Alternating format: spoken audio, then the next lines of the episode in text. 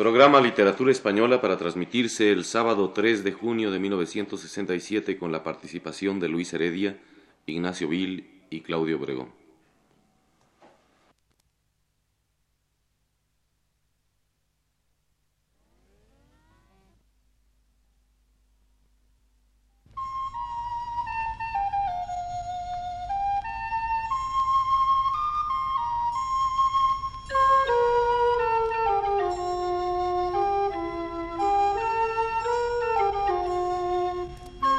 Buenas tardes, amable auditorio.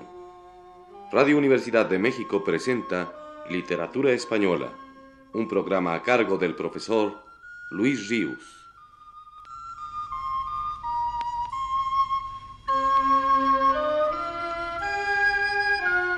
El profesor Ríos nos dice en su texto más reciente. Hablé la semana pasada del libro de León Felipe intitulado Español del Éxodo y del Llanto y al hacerlo, empecé a referirme a su extraordinaria poesía del destierro. Hoy lo haré de su libro Ganarás la luz, y por cierto creo que con bastante oportunidad, ya que acaba de reeditarse en México por estos días como el primer volumen de la Biblioteca León Felipe, que irá dando la estampa sucesivamente todos los libros del poeta castellano hasta reunir sus obras completas. Es esta una encomiable labor de la colección Málaga, la empresa editora que ha concebido y ya ha empezado a realizar la recopilación de las obras completas de este autor. Que el primer volumen recién aparecido sea Ganarás la luz, y no al que cronológicamente le correspondería hacerlo, versos y oraciones del caminante, supongo que se debe a que quiere subrayarse, y tal vez con razón, por parte de los editores, que se trata de uno de los libros capitales, y quizá el capital de la obra de León Felipe por otra parte, agotado muy poco después de su primera edición, hace ya casi 25 años, el público tenía muy difícil acceso a él. Claro que se haya reimpreso en las obras completas que la editorial Losada publicó hace cuatro años. Pero esta es una edición lujosa, poco accesible económicamente para la gran mayoría de lectores de poesía. Y Ganarás la Luz es un libro que ha ganado en contemporaneidad, que es tanto como decir en eternidad al correr de los años. El público de hoy tenía que reencontrarse y los más jóvenes encontrarse por primera vez con esta obra poética asombrosa, cumbre entre las más altas que se hayan compuesto nunca en nuestra lengua. Ganarás la luz es, por decirlo en una palabra, una historia poética del hombre, la crónica que el hombre hace de su tarea más esencialmente humana la de tratar de resolver el enigma de su propio ser, la de lanzarse a la aventura de descubrirse a sí mismo y contestarse a la pregunta ¿quién soy yo? Ya el poeta lo anuncia en la primera página de su libro con estas palabras. No en la primera, sino en la última página de la crónica, es donde está escrito el nombre verdadero del héroe. Y no al comenzar, sino al acabar la jornada, es cuando acaso pueda decir el hombre cómo se llama. Por la misma índole compleja y total de este libro, como una verdadera fe de vida, el poeta lo subtituló así Biografía, Poesía y Destino. Y cuando Octavio Paz, al aparecer la obra por primera vez, dijo de ella que no era un libro de poemas, pero que era un gran libro, si había en tal afirmación, en parte, y esto no lo sé, una censura velada, ésta a los ojos del lector de hoy ha periclitado. Y en cambio tal afirmación tiene plena validez si se entiende que con esas palabras quiso decir paz que ganarás la luz era todavía más que un gran libro de poemas, porque en efecto es una crónica completa, maravillosa y poética de un hombre tan dramática, tan vigorosamente individualizado, que trasciende los límites de una mera individualidad para convertirse en la crónica poética total del hombre contemporáneo, entendiendo por contemporáneo aquí lo que el poeta entiende con esa palabra. El hombre sin tiempo, el hombre de todos los tiempos. Prosa y verso se mezclan en este libro, noticias biográficas concretas y testimonios de reencarnaciones, pasado y presente y futuro, recuerdos y predicciones, magia y materia, barro y viento. No es un libro efectivamente de poemas. Hay poemas, quién sabe lo que es un poema. Pero hay también citas periodísticas, hay blasfemias y confesiones, hay gritos y hay disquisiciones filosóficas. Hay palabras de León Felipe que éste pone en labios de Dios, y palabras de Dios puestas en labios de León Felipe. Job y Jonás aparecen al mismo tiempo, son contemporáneos, que Whitman y Juan Larrea, Caín y Hitler se encuentran y se reconocen en la misma página o en el mismo verso. El niño de Vallecas es un ser histórico y Colón es una criatura de ficción.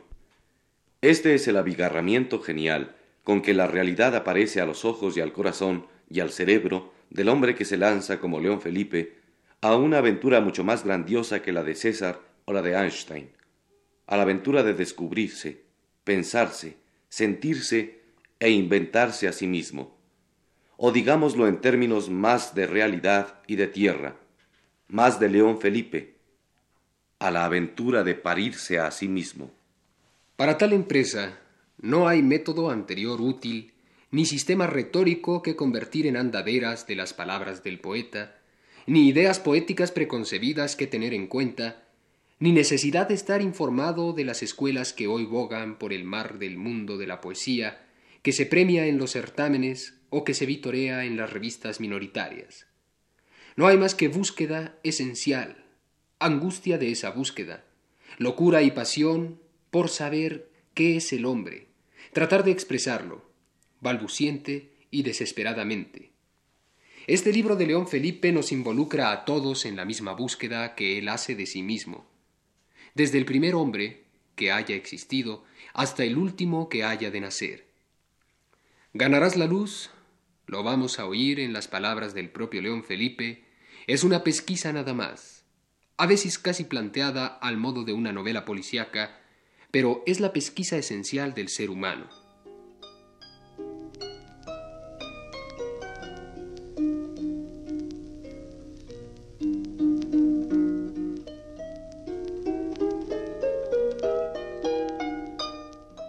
Ando buscando hace ya tiempo una autobiografía poemática que sea a la vez corta, exacta y confesional.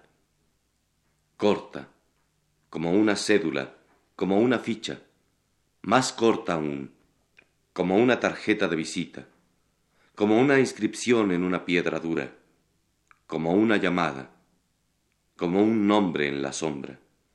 Busco un nombre solamente, mi verdadero nombre, no mi nombre de pila ni mi nombre de casta, mi nombre legítimo, nacido del vaho de mi sangre, de mis humores y del viejo barro de mis huesos, que es el mismo barro primero de la creación de donde salen las uñas y las algas. Mi nombre escrito con las huellas de mis pies sobre la arena blanda, hasta meterse otra vez en el mar, dejando un eco inextinguible en el viento delante de mí y la vieja voz que me persigue a las espaldas. Mi nombre auténtico, que le ahorre tiempo al psicoanálisis, al confesor, al cronista y al portero del cielo o del infierno. Un rápido expediente para poder decir enseguida ante cualquier sospecha, este soy yo un nombre nada más, para tirarlo sobre la mesa del gran juez en el último registro del mundo. Mi timbre humano, auténtico y transferible, legítimo y comunal, mi nombre de hoy, de ayer y de mañana, tatuado sobre mi cuerpo palpitante, mi nombre humano, tan actual, tan viejo y tan duradero como el quejido y el llanto, para llevarlo colgado orgullosamente del cuello y hacerlo sonar como una esquila en el gran rebaño del mundo y el día del juicio final. Un nombre por el que tengo que recibir y por el que tengo que pagar, por el que tengo que responder y por el que tengo que exigir. Nada de memorias. Yo no tengo memoria. Las memorias cuentan lo que no cuenta. Mi gran experiencia, mi gran secreto, mi gran pecado, lo que dejo atrás, lo que me espera delante, y el color de mi conciencia, creo que caben en las letras escuetas de este nombre. Hay un gesto en mi cuerpo y un tono en mi voz que lo dirán todo rápidamente, como un relámpago en este nombre que busco. De dónde vengo y a dónde voy. Y hay alguien en el universo que espera que yo diga este nombre como una consigna para abrirme la puerta. Mi autobiografía tiene que ser esta consigna, y a la que tú tienes que responder. Cuando lleguemos a la gran puerta, sin documentos ya, y con todos los caminos arrollados bajo el brazo como planos inservibles, diremos todos la misma palabra. Hombre. Pero hablará uno solo, el poeta. Para éste estamos trabajando todos, y cada cual devana sus caminos y busca su nombre. Quiero decir quién soy para que tú me respondas quién eres. Quiero decir lo que soy para afirmar lo que he sido y para prepararme a lo que he de venir a ser. Mi yo está formado de un barro antiguo, de un pulso urgente y de un resplandor lejano. Detrás de mí hay unas huellas sucias. Delante el guiño de un relámpago en la sombra y dentro de mi corazón un deseo rabioso de saber cómo me llamo.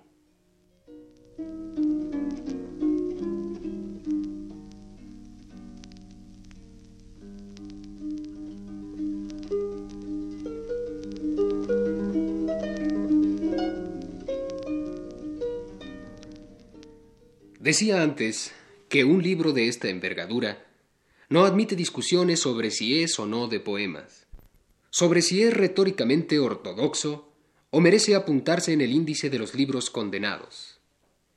En Ganarás la Luz no hay lugar más que para la pasión desoladamente humana, para la búsqueda urgente del ser, y la expresión resulta tan sobrecogedora, de puro exaltada y directa, al tiempo que honda, dolorosamente misteriosa, que si no imposible resulta farisaico y pobre cualquier intento de analizarla, desmenuzarla con un bisturí estilístico.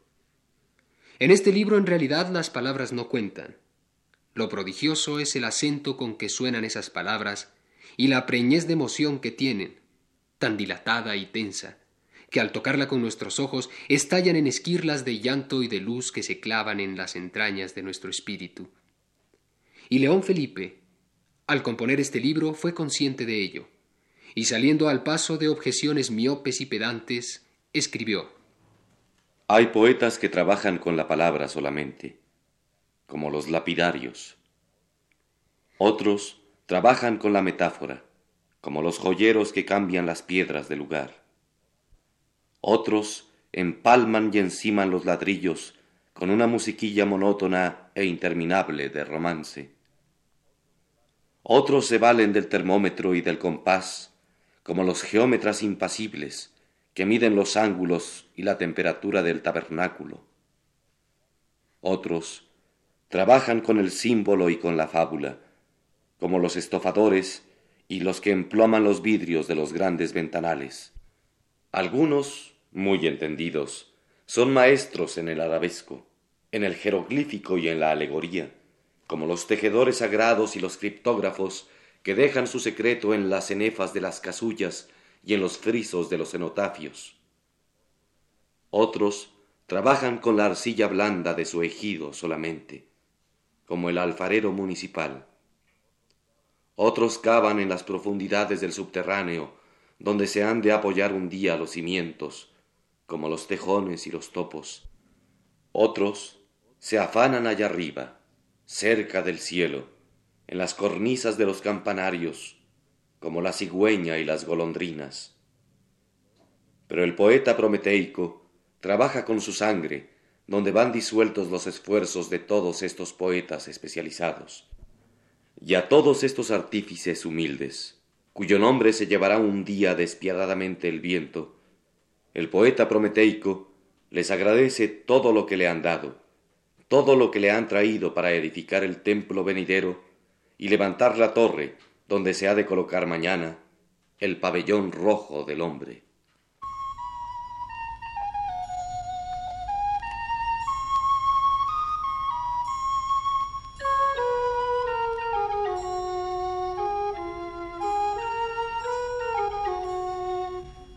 Este fue el programa Literatura Española a cargo del profesor Luis Ríos.